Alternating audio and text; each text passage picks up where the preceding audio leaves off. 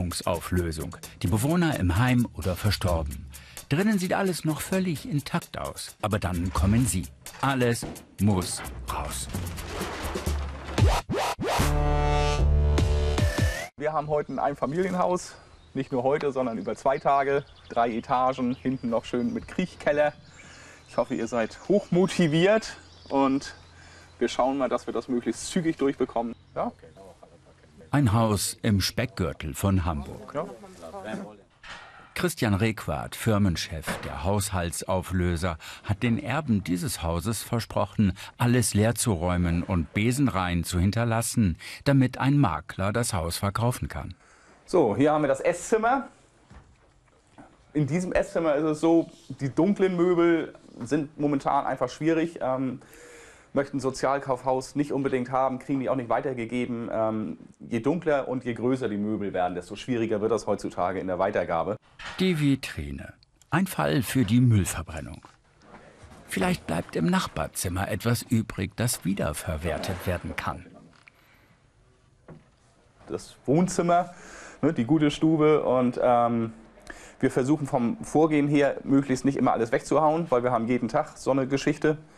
Und ähm, heutzutage ist es ja so, ähm, auch aus ökologischer Sicht, dass es eigentlich sinnvoll ist, solche Sachen halt, wenn es denn möglich ist, weiter zu benutzen.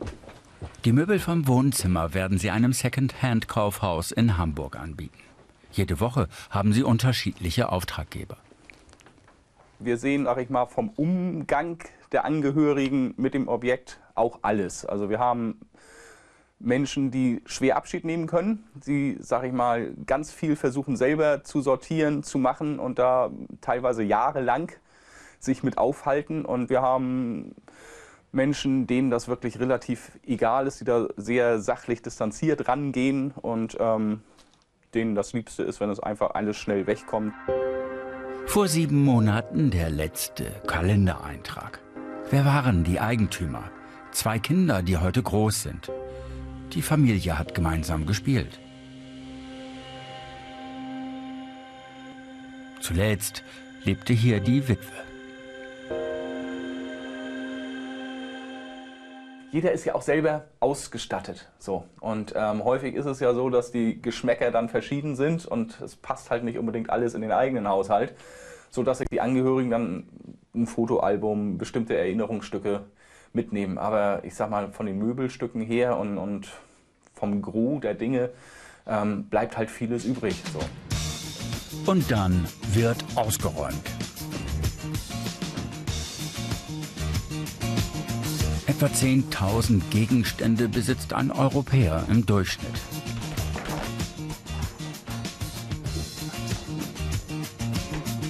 Fünf Lkw-Ladungen werden es. Das meiste wird entsorgt. Ulrike Brandt sortiert das Geschirr. Es kommt auf den Recyclinghof zum Bauschutt. Eine Verschwendung. Aber wie kann man das ändern? Ich glaube, es ist schon vernünftig, sich dann auch gelegentlich mal so von Sachen zu trennen. Eigentlich könnte sie doch alles für sich behalten. Ist sie dann nicht in Versuchung? Wie wirkt der Job auf sie? Ich bin inzwischen dazu übergegangen, immer weniger selber zu haben, weil man einfach merkt, dass man nicht so viel braucht. Ne?